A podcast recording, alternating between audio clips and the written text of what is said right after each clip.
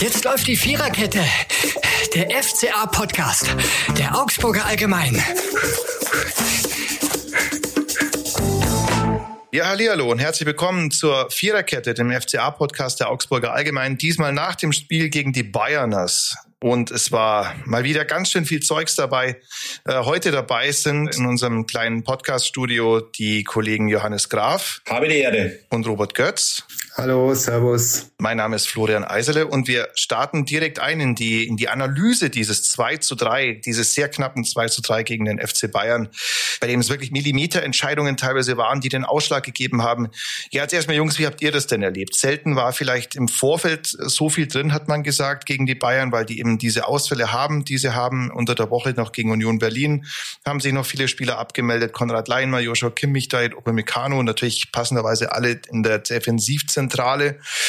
Das hat dem FCA jetzt erstmal durchaus in die Karten gespielt, oder? Letztlich muss man sagen, war es auch so. Also ich finde, das hat man auch wirklich gemerkt, so nach dem Spiel dann, äh, wenn man so die Verantwortlichen so ein bisschen ins Gesicht geschaut hat und wenn man so, ja, so ein bisschen die, die Atmosphäre aufgesaugt hat, irgendwie war das Bewusstsein da, dass man eigentlich eine große Chance gegen den FC Bayern verpasst hat. Ähm, am Samstag hat der Spielverlauf ja dann auch hergegeben, wie du schon gesagt hast, ganz viele knappe Entscheidungen, die 50-50-Situation, äh, wie es jetzt Torup danach genannt hat, die dann letztlich den Ausschlag gegeben haben. Und ähm, es war tatsächlich so, der FC Bayern wäre schlagbar gewesen am Wochenende, aber es hat dann irgendwie doch nicht sollen sein. Sagen wir, was wahrscheinlich auch ganz bitter war für die Verantwortlichen und für die Spieler. Sie haben sich das mal selber geschlagen. Ja. Es war nicht so, dass, dass Bayern gewonnen hat, weil sie überlegen waren, sich die Tore schön rausgespielt hat, aber man später noch dazu kommen, wie die Tore gefallen sind und wie sie auch nicht gefallen sind auf FCA-Seite. Das war halt das Bittere an diesem Nachmittag. Mhm. Ja, es ging ja schon wirklich los mit, mit diesen ganz knappen Entscheidungen. Ähm, ich finde, das schönste Tor des Spiels war eines, was nicht gegeben worden ist. Elvis Rexbejai. Hätte es mir bei der musikalischen Auswahl übrigens auch mal leichter gemacht, wenn der junge Herr mal mehr Tore machen würde. Aber ja, Elvis Rexbejai hat die Abnahme bekommen von Ermedin Demirovic, jagt das Ding rein und es war so auf, ähm, auf Sky war zu hören, dass man es nicht letztlich auflösen hätte können mit der mit der kalibrierten Linie. Ich glaube, man kann sagen, doch hat man irgendwie schon, ja, aber es war es war sau eng. Es war wirklich mega eng und da denke ich mir immer bei sowas hieß es eigentlich mal im Zweifel für den Stürmer. Ja, da sind wir glaube ich ohnehin weg davon und äh, bei diesen ganz knappen Geschichten musste auch mal dir denken, ab wann zählt es eigentlich genau? Also es zählt ja der Zeitpunkt, bei dem der Ball den Körper, in dem Fall war es ja der Kopf von Demirovic, von dem die Vorlage kam, des Passgebers verlässt. So, und mhm. wenn du jetzt einen Milliframe vorher oder rückwärts spulst in deinen TV-Bildern, die du hast, da denken wir auch mal so, klar ist es halt auch einfach nicht. Okay, aber es war in dem Fall so, man hat es nicht gegeben, dieses Tor. Andererseits auch bei Delicht, auch eine bisschen unerklärliche Geschichte, die sich der da geleistet hat, mhm. bei diesem langen Ball von Hauve Leo, äh, das mit der Hand geklärt hat. Ja, da hätte es auch beinahe Elfmeter gegeben, ja, aber eben halt zu Recht nur beinahe. Also sag mal, das bei Delikt, das war schon ziemlich deutlich, dass das außerhalb vom 16er war. Warum er da mit der Hand hingegangen ist, das weiß er wahrscheinlich selber nicht, aber bei äh, Rekschebeit, das war wirklich Haaresbreite, wenn man das so nennen darf. Und da bin ich schon auf deiner Seite. Ich glaube, also da auf Abseits zu entscheiden, war schon ziemlich bitter für den FCA. Und wie du gesagt hast, selbst äh, wie breit ist die kalibrierte Linie, wo lege ich die kalibrierte Linie genau an? Äh, ja, aber ja, aber da war, war sich ja sogar, das, das ist der Wahr. ja, sogar Mariko Jurenic hat ja auch nach dem Spiel dann gesagt, äh, ja, sie hatten irgendwie Bilder, wo man, wo man sagen würde, das war gleiche Höhe, ähm, also das heißt, das Tor hätte zählen müssen.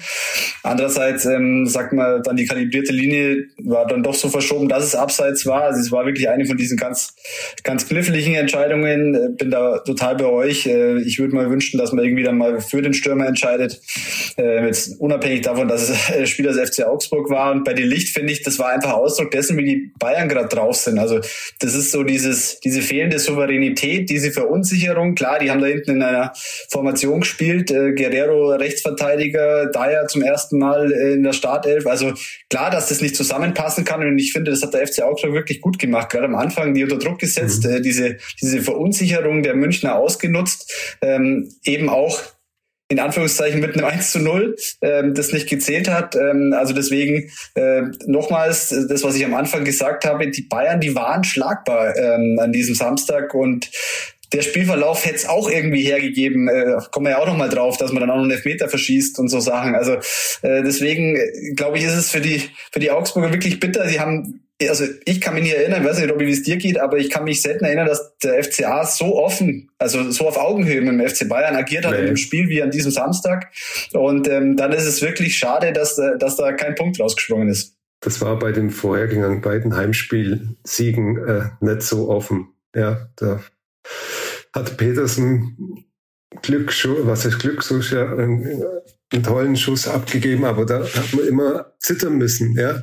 Und eigentlich gestern, es war kein Spiel, wo, wo du sagst, äh, wow, jetzt sind sie unter Druck, wenn man die Tore durchgehen, die Bayern erzielt hat. Das waren mehr Eigenfehler vom FCA. Ja. Aber zur Wahrheit gehört natürlich auch, dass die Bayern einfach das 4-1 dann liegen lassen. Und wenn du, wenn die natürlich richtig, dann das 4-1 machen durch Tell, der am Pfosten schießt, dann, dann sieht es schon echt extrem deutlich aus, obwohl der Spielverlauf das eigentlich nicht so richtig hergegeben hätte. Mhm. Also auch bei, bei allen Verletzungspech der Bayern, wenn man die Aufstellung da mal angeschaut hat, der ersten äh, elf und was dann auch noch auf der Bank gesessen ist, die waren in der Kombination, wie sie es jetzt zusammengestellt haben, war das sicherlich äh, fragiles äh, Konstrukt, aber von der individuellen Qualität, ich, ich glaube, die, also zehn von oh ja. den elf Spielern wird, wird sich, glaube ich, jeder Bundesligist mit, mit Handkuss nehmen, ja. Es ist ja auch bezeichnend, ja, da kommt Davis rein und auch nur deswegen, weil der ja. Recht, weil jetzt alle ja. Rechtsverteidiger verletzt sind.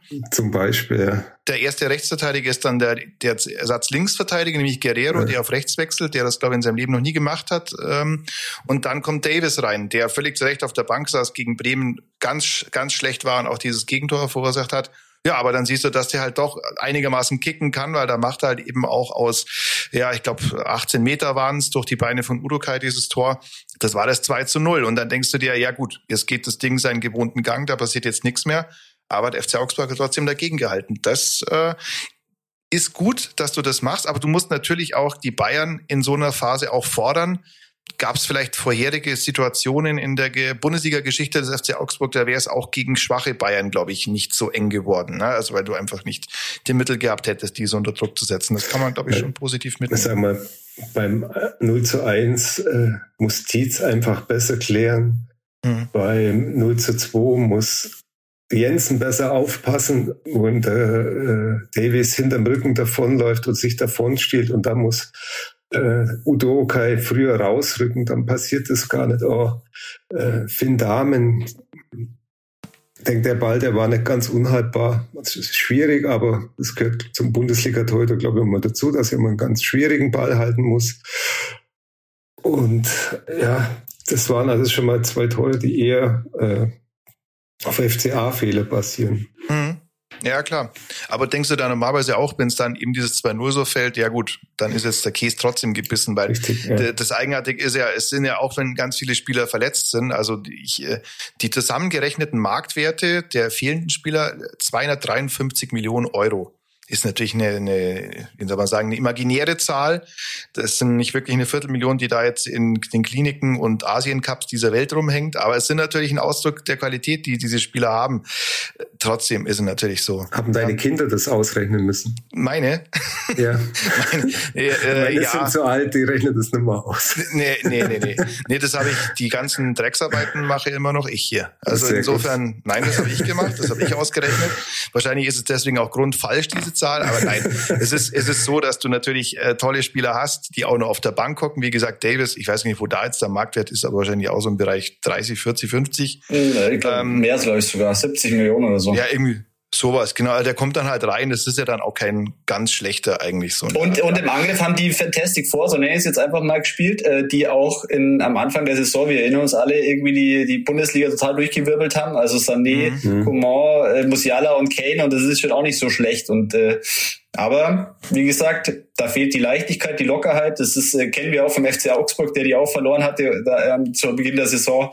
Und äh, das ist halt doch irgendwie entscheidet doch, was zwischen den Ohren passiert und nicht nur, was unten mit dem Fuß und mit dem Ball passiert. Genau. Und die Fantastic Four spielen so jetzt auch erstmal nicht mehr zusammen.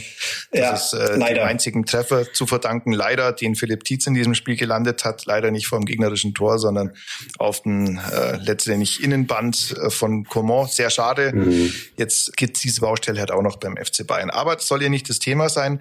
Ja, es war dann noch recht knapp. Demirovic an Michel, elf Meter. Das war eigentlich die, die Szene des Spiels dann. Äh, kurz vor Schluss der eingewechselte Michel mit seinem wievielten äh, Ballkontakt insgesamt hatte er fünf und das war glaube ich dann der zweite oder dritte Ballkontakt, Kann, kann sein, ja. als er den Elfmeter da bekommen hat.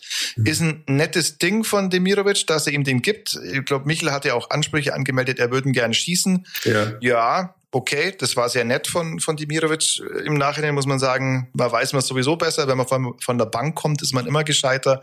Hätte es vielleicht nicht machen sollen. Ja, Da hat, da hat äh, Demirovic die Hierarchie zu flach interpretiert, würde ich jetzt einfach mal sagen. Ähm, da äh, hätte einfach sagen sollen, äh, ich bin der Kapitän. Er hat ja gegenüber uns auch nach dem Spiel erklärt, er wollte keinen Stress haben auf dem auf dem äh, Feld und weil er Ja. dann die Bedenken hatte, dass wenn es Unruhe gab vor diesem Strafstoß, wer den schießt, dass es dann äh, sich auch auf den Schützen auswirken würde, negativ, nervlich. Ähm, ist ja oft auch so. ehrt ja. Mhm. ihn so, ja, kann man so machen, aber hätte ich dann doch, also da hätte ich mir einfach mehr, mehr Durchschlags, äh, Entscheidungskraft vom, vom Kapitän gewünscht. Allerdings muss man auch sagen, da hat er schon recht, weil es, wir kennen ja alle die Beispiele, wo es, ähm, das wird ja dann alles festgehalten live auf dem, auf dem Feld, wo der eine sagt, nee, mach du, nein, ich will, ich will, ich will.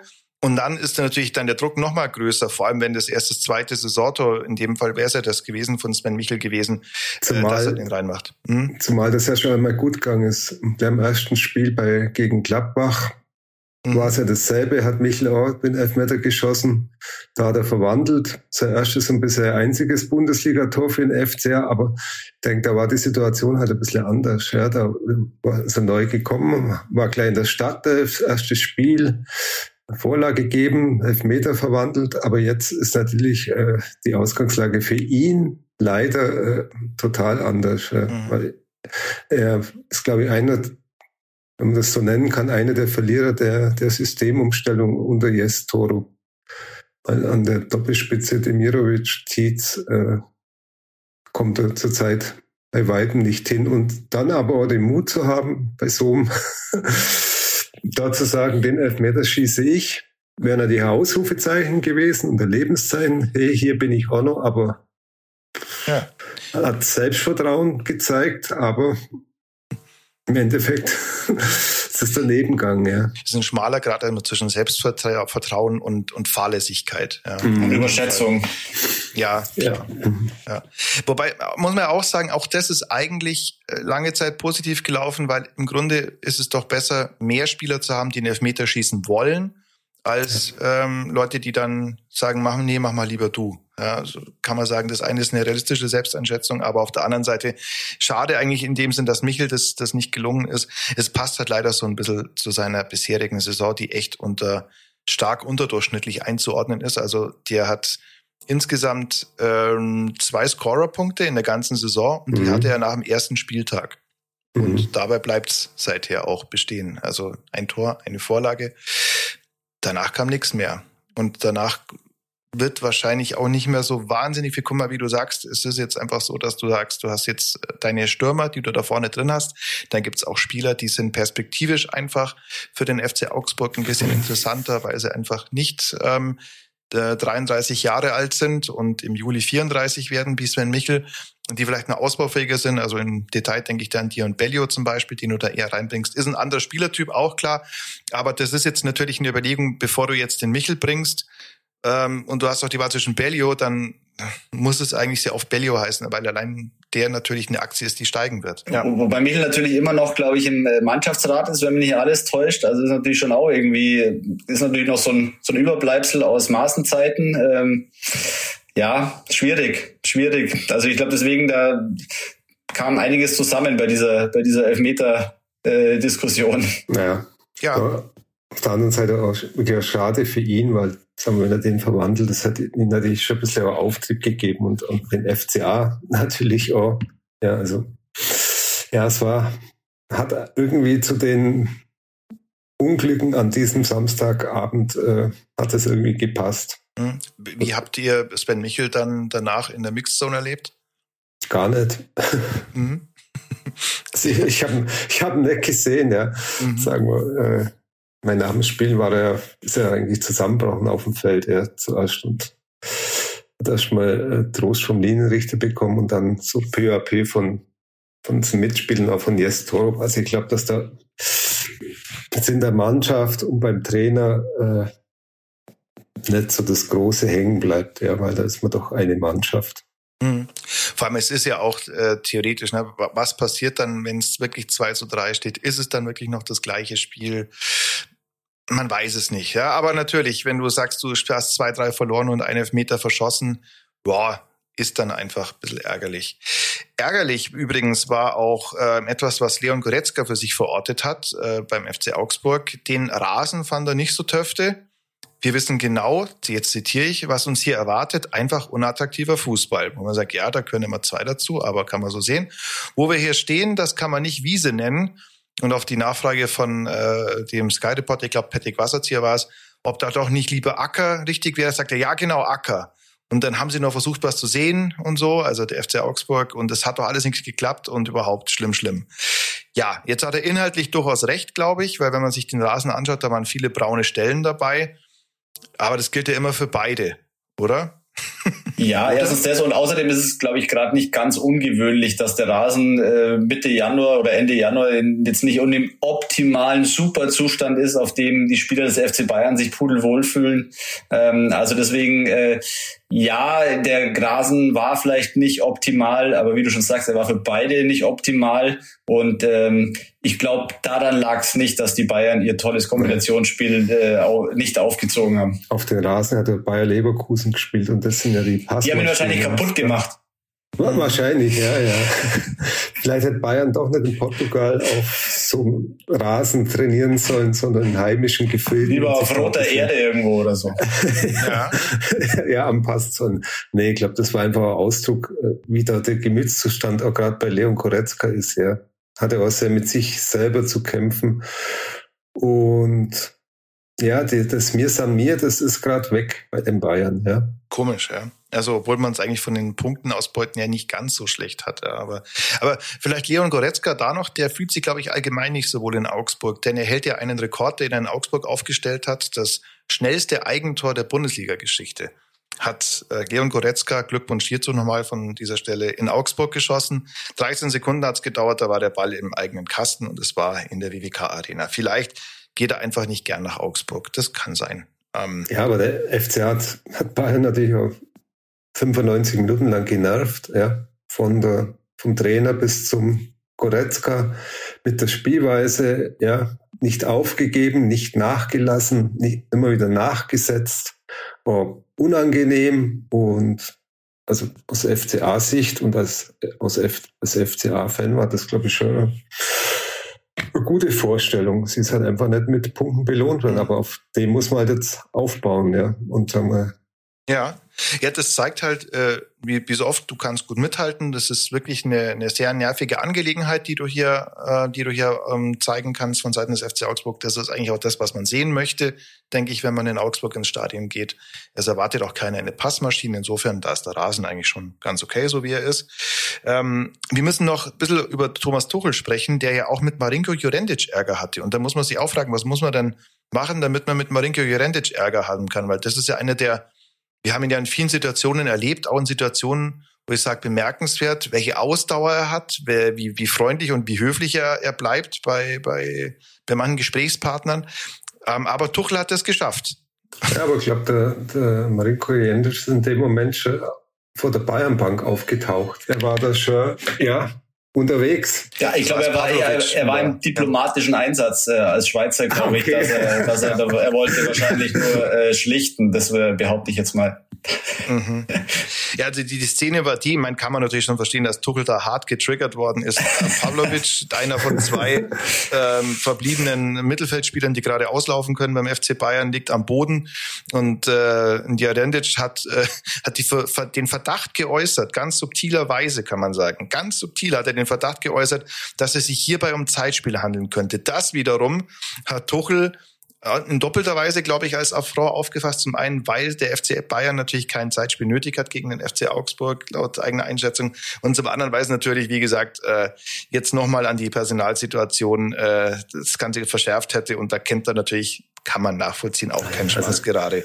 Deswegen gab es ein paar, ein paar starke Worte, ein paar heftige Worte, aber, aber es war auch war relativ schnell wieder ausgehen. War, war, genau, waren am Schlussbefehl oder ausgeräumt. Jurendic hat, hat sich entschuldigt, weil er gesagt hat, er hat nicht gesehen, dass da der Pavlovic vorne dran liegt. Da war es mehr Sturm im Wasserglas. Ja, und ich, ich glaube, die Bayern müssen sich wirklich nicht beschweren an diesem äh, Samstag. Ähm, ich erinnere mich an eine Szene, die ist ein bisschen untergegangen in der ersten Hälfte, ähm, als Goretzka mit Urukai ein bisschen im Mittelfeld zusammengeraten ist und also wenn man wirklich, wenn man es ganz genau nimmt, dann ist es nicht ganz so fein, was der Goretzka da macht. Also dass er dann die Füße so ausstreckt und so ein bisschen nachschlägt, aber sei es drum, ist ein bisschen untergegangen. Ähm, deswegen nochmal, ich glaube, die Bayern, die, die können ganz zufrieden sein mit den Schiedsrichterentscheidungen am Samstag. So. Also wenn man als Augsburger Münchner ärgert, dann ist das immer eine tolle Sache. Deswegen ähm, machen wir da mal den Deckel drauf. Das lief ganz gut, leider ohne Punkte es gab aber bei, beileibe nicht nur, ähm, auch wenn man nicht nur auf die Elfmeter schaut, nicht nur tolle Dinge, die es beim FC Augsburg an diesem Nachmittag zu sehen gab. Ich finde ärgerlich Nummer eins war, du hast mal wieder ein Gegentor nach Standard bekommen. Und das ist, ja, etwas Standards, wissen wir alle, kann man trainieren, kann man vermeintlicherweise besser verhindern als normale Spielsituationen, aber äh, bei der Führung der Bayern war es eben wieder ein Standard, der dabei war. Ich glaube, das dürfte dem Trainerteam des FCA auch nicht schmecken. Da hat man aber jetzt nachgebessert. Man hat jetzt äh, Lars Knutzen geholt, ja. der, der dann wahrscheinlich äh, da das, äh, die Spieler fit machen wird. Und äh, wenn ich mir an den Freistoß erinnere, in der ersten Hälfte, nach diesem Handspiel von Delicht, ich glaube, dann wäre es auch ganz gut, wenn man da ein bisschen nachbessert, äh, weil da hat dann, glaube ich, ja. äh, was Vargas, äh, wer da, oder was Vargas, glaube ich, der dann Udo, Urukai anschießt. Also ausbaufähig, ja. würde ich sagen, sowohl defensiv als auch offensiv die Standards. Ja, ja, umso wichtiger, den Standardtrainer. Der muss sich dann gewisse Dinge anhören, äh, was genau, für was genau er eigentlich zuständig ist, sollte das nicht besser werden. Äh, ja, Standards ist ein ganz großes Thema, hast du ja auch gesehen bei, bei Mannschaften gerade, die, die dann in manchen Bereichen einfach spielerisch unterlegen sind gegenüber den großen Teams oder wenn es vielleicht auch nicht so gut läuft. Da geht noch mehr und das soll gerne in der, äh, in der Zukunft auch mehr gehen, offensiv wie defensiv.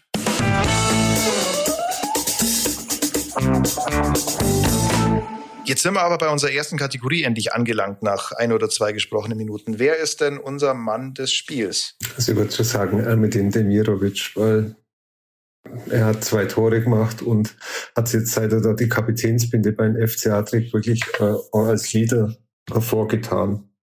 Mhm.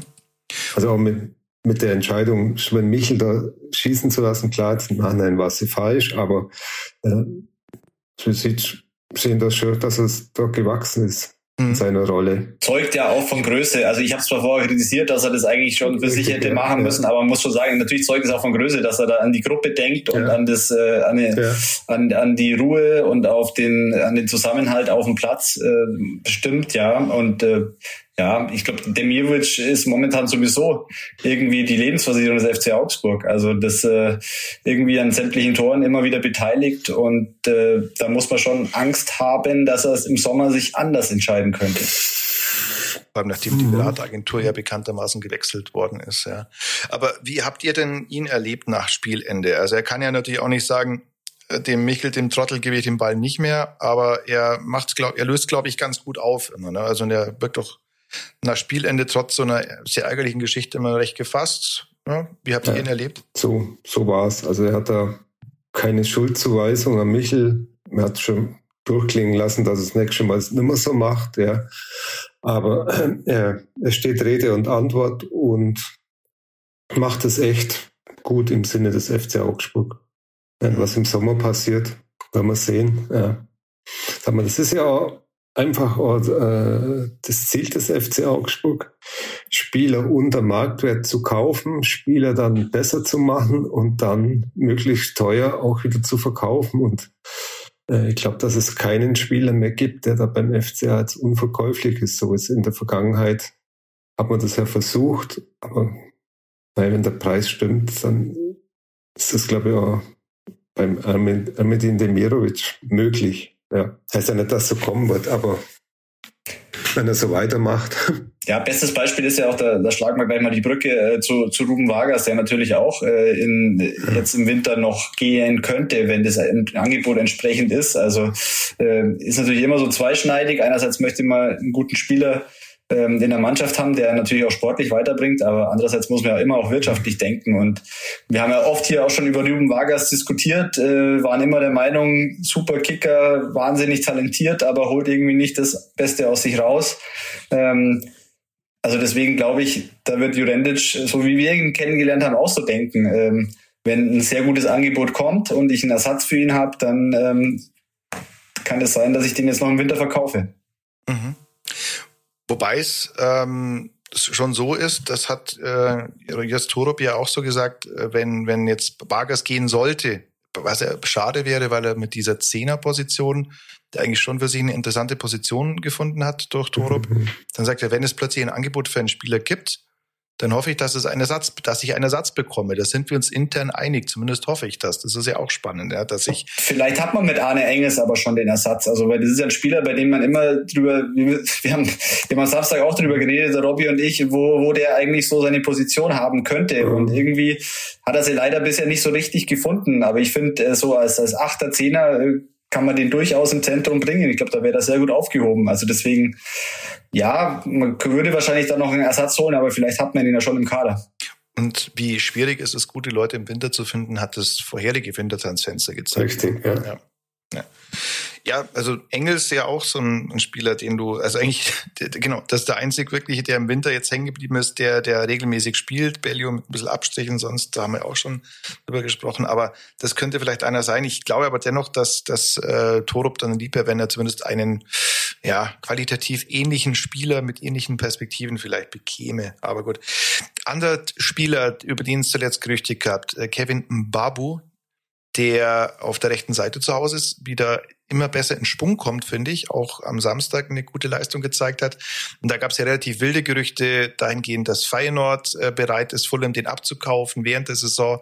Jetzt sofort die Leihe beendet wird mit dem FCA. Da wäre der FCA, aber wie sagt man, mit der Drahtbürste gepinselt oder sowas, wenn er das machen würde. Äh, vor allem, weil du auch selber dann natürlich wenig davon hättest. Ne? Kevin Babu zumindest wahrscheinlich bis Sommer. Danach wird es wahrscheinlich da nicht weitergehen, aber ist ein Spieler, der dir eigentlich schon weiterhilft. Allein schon mit den Einwürfen zum Beispiel. Also ich glaube, von der Idee ist beim FCA keine Begeisterung. Ich kann mir nicht vorstellen, dass die, dass die irgendwie ein Thema ist. Weil da müsste der FCA zustimmen und sag mal, auf der Position einen Babu jetzt abzugeben ohne Not, weil ist ja ohne Not, äh, nee. Mhm.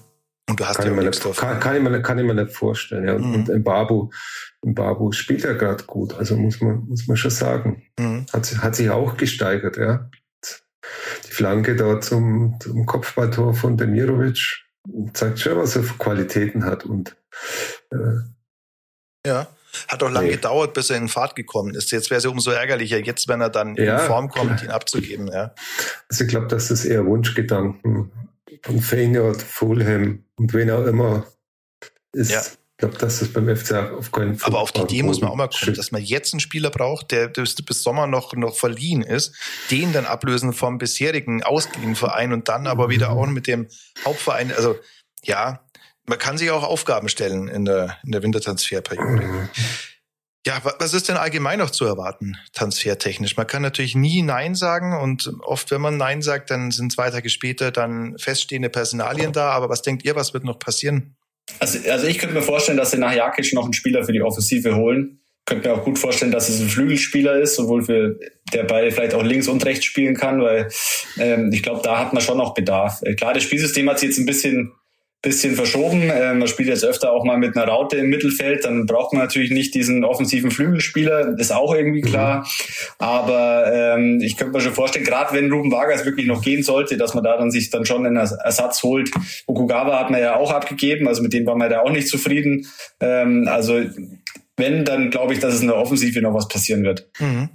Ich glaube, dass es wie so ein kleines Domino-Spiel ist. Wenn da irgendwo mal ein Stein fällt, dann tut sie noch was. Aber ich muss sagen, das mit der Raute, das war wirklich eine clevere Schachzug, das einmal auszuprobieren, weil ich glaube, das, das liegt im FCA. Und man hat das auch bei den Bayern gesehen. Beim Gegner kommt es nicht so gut an, weil sie sind da schon sehr flexibel und auch nicht so ausrennbar. Und da Elvis Rexschipper hat das wirklich gerade in der ersten Hälfte da ganz gut gemacht, die Räume da zu nützen, ich glaube, das ist, ist ein gutes System für den FCA. Und man hat mit Jakic sich jetzt natürlich auch eingeholt, der so diese berühmt-berüchtigte Holding Six, von der man immer spricht, äh, diese, Holding Six. diese, diese äh, Position da ähm, einnehmen kann. Ähm, da bin ich jetzt auch gespannt, was mit Niklas Dorsch passiert, ganz ehrlich, weil er ist natürlich jetzt nicht der Typ, der Typ Abräumer, der da, wenn du in der Raute spielst, dann äh, vor der Abwehr äh, dir alles äh, ähm, zunichte macht des, vom Gegner, sondern der ist natürlich schon eher der, der das Spiel gestalten will. Klar kann man dann sagen, vielleicht rutscht er ein bisschen rüber auf die rechte Seite. Ähm, aber äh, ich glaube, es wird für Dorsch wird's schwierig, jetzt äh, in die Mannschaft zu kommen. Wobei, wenn du so eine Raute spielst und gefühlt 20 äh, zentrale Mittelfeldspieler im Kader hast, dann ist das ja sogar sinnvoll, das so zu machen. Ja, dann wäre so einer wie Arne Meyer zum Beispiel ja auch wieder mehr in der Verlosung drin, als es bislang der Fall ist. Also du brauchst dann eigentlich vier zentrale Mittelfeldspieler, weil auf den Außen ja jetzt nicht so viel Betrieb ist, von diesen vier zumindest nicht zu, zu erwarten ist sondern weil er mehr auf die Außenverteidiger kommt. Also wäre eigentlich äh, eine ganz, eine ganz clevere Geschichte, ja. Ja. Aber muss man immer gegnerorientiert gucken. Wobei Jess sagt ja immer, er guckt ja nicht auf den Gegner, er guckt ja auf sich. Hm. Ja, das war dieses. Auch in Bochum. Oder? Auch in Bochum. Auch, auch, auch im, genau so ist Und in Bochum. Ja, und in Bochum. Also, ja. Ich denke, das wird, das wird auch mal Gradmesser, weil das, da wird der FCA wahrscheinlich mit seinen eigenen Mitteln bekämpft. Ja. Mhm. Unangenehm, Rasen weiß jetzt nicht, wie der in Bochum ausschaut, aber wird auch nicht so teppich sein wie in der Allianz Arena. Und da wird der, die werden den FCA natürlich schon ein bisschen die Favoritenrolle zuspielen. Und da bin ich gespannt, wie es da läuft. Also wenn sie, wenn sie da bestehen, dann sind sie auf einem guten Weg, dass, dass man heuer äh, ruhige Saison spielen kann. Das ist für mich eigentlich auch die, gespannt, ja. ja. Das ist für mich eigentlich auch die spannendste Partie eigentlich fast der, der Rückrunde, weil gegen Bochum war es zuletzt immer so, dass die Schwächen, die der FCA hatte, am deutlichsten aufgedeckt worden sind. Da gab es dieses mhm. wirklich furchtbare 0 zu 1 vor der WM-Pause letztes Jahr 2022, äh, 23 mit boah, Antwi Ajay, der glaube ich immer trifft, gegen den FCA getroffen hat. Dann gab es im, im Jahr, da gab es ein halbes Jahr später eine ähnlich bittere Nummer und auch ja das Hinspiel in Augsburg in, äh, in, im vergangenen Sommer war eigentlich so ein bisschen der Anfang vom Ende von Enrico Maaßen, weil du auch gesagt hast, okay, ähm, so aufzutreten gegen eine Mannschaft wie Bochum, das kann nicht sein. Das haben wir ja hier auch deutlich gemacht, dass, äh, dass uns das nicht so pläsiert hat. Ähm, ja, aber jetzt ist es so auch, ähm, ich hätte gerne mal ein gutes Spiel gegen Bochum. So. Mhm. Und ein Spiel, wo du siehst, du kannst nicht nur halt in der Partie wie gegen die Bayern, was gut ist, ja, müssen ähm, nerven und den Leuten auf die auf die auf die Nüsse gehen, sondern du musst halt auch mal in so einer Partie zeigen, dass du ähm, ja auch selber mit dem Ball was anfangen kannst, dass du dass du diese Lehren verinnerlicht hast, von denen man ja in der Saisonanalyse der vergangenen Spielzeit ja immer wieder gesprochen hat, ähm, dass man gegen diese kleineren Gegner was macht, weil so goldig sieht die äh, Bilanz gegen die unteren Tabellenregionen ja auch nicht aus. Ne? Wenn man sich mal anschaut, wer steht unten und wie hast du gegen die gespielt, die unten stehen. Gegen Darmstadt hast du verloren, die sind letzter. Gegen Mainz okay gewonnen, gegen Köln in Unentschieden, gegen Union in Unentschieden, gegen Bochum in Unentschieden, okay, gegen Lappach vier Punkte. Aber das ist nicht so das, äh, also tust du eigentlich am besten gegen die mittlere Tabellenregion, gegen die Gladbachs, Heidenheims und Wolfsburgs dieser Welt, da schaut's gut aus. Aber wichtiger wäre natürlich noch gegen die Tabellenregion 14 bis 18 auch nicht abzuräumen. Und das wird mhm. sehr, sehr spannend werden. Vor allem wird's, vor allem wird's wieder ein ganz anderes Spiel. Also die werden wieder viel mit langen, hohen Bällen arbeiten und das ist dann eher was, was im FCA dann nicht so liegt, äh, sondern der will schon eher eher gegen spielerische Mannschaften punkten. Ähm, ja, aber ich sehe es auch so, ich kann mich noch erinnern, ich war in der vergangenen Saison in Bochum, äh, da lief es auch nicht so gut. Da ist in der zweiten Hälfte auch das Spiel im FC entglitten. Dann kam natürlich auch diese Kulisse dazu in diesem kleinen, engen mhm. Stadion und so. Also deswegen, äh, ja, es wird eine Herausforderung. Es wird mal wieder eine Reifeprüfung, wenn man es so nennen mag, für den FC Augsburg. Ähm, und schon auch wieder so ein Gradmesser, wie weit man jetzt steht. Also ja, ich bin auch wirklich gespannt, wie das, wie das in Bochum läuft. Ja, sind wir alle.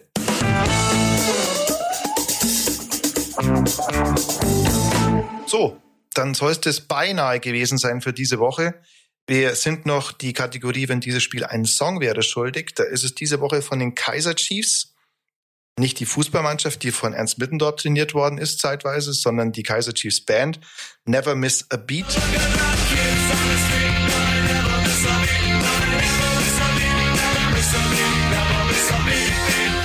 Denn wenig Pause war auch im Spiel gegen äh, den FC Bayern von Seiten des FCA da. Also da wurde bis zum Schluss durchgebietet. Und ähm, zugleich soll damit auch erinnert sein an die Aktion der Bundesliga Nie wieder ist jetzt, in der gegen Antisemitismus ein großes Thema in diesen Tagen und Ausländerfeindlichkeit im Allgemeinen äh, Flagge gezeigt werden soll. Auch da soll man nicht nachlassen und auch da darf man gerne sagen, wenn jemand, sagen wir mal, zumindest einen geistigen Ausfall verbal präsentiert, soll es ja auch geben im Politikbetrieb. So, dann sagen wir vielen Dank fürs Zeitnehmen, fürs Zuhören. Vielen Dank fürs Weitersagen, dass es uns gibt. Wie gesagt, seit kurzem auch auf Amazon Prime Music. Da waren wir aus unerklärlichen Gründen äh, nicht vertreten. Wir haben das geändert. Da sind wir jetzt da. Sagt es den Leuten weiter, die das bislang bekrittelt haben. Und ja, ansonsten hören wir uns nächste Woche wieder. Vielen Dank. Bis dann. Alles klar. Yoga und Robby, ciao. Ciao. ciao. Und bis dann, ne? Ciao, ciao. Das war die Viererkette, der FCA-Podcast der Augsburger Allgemein.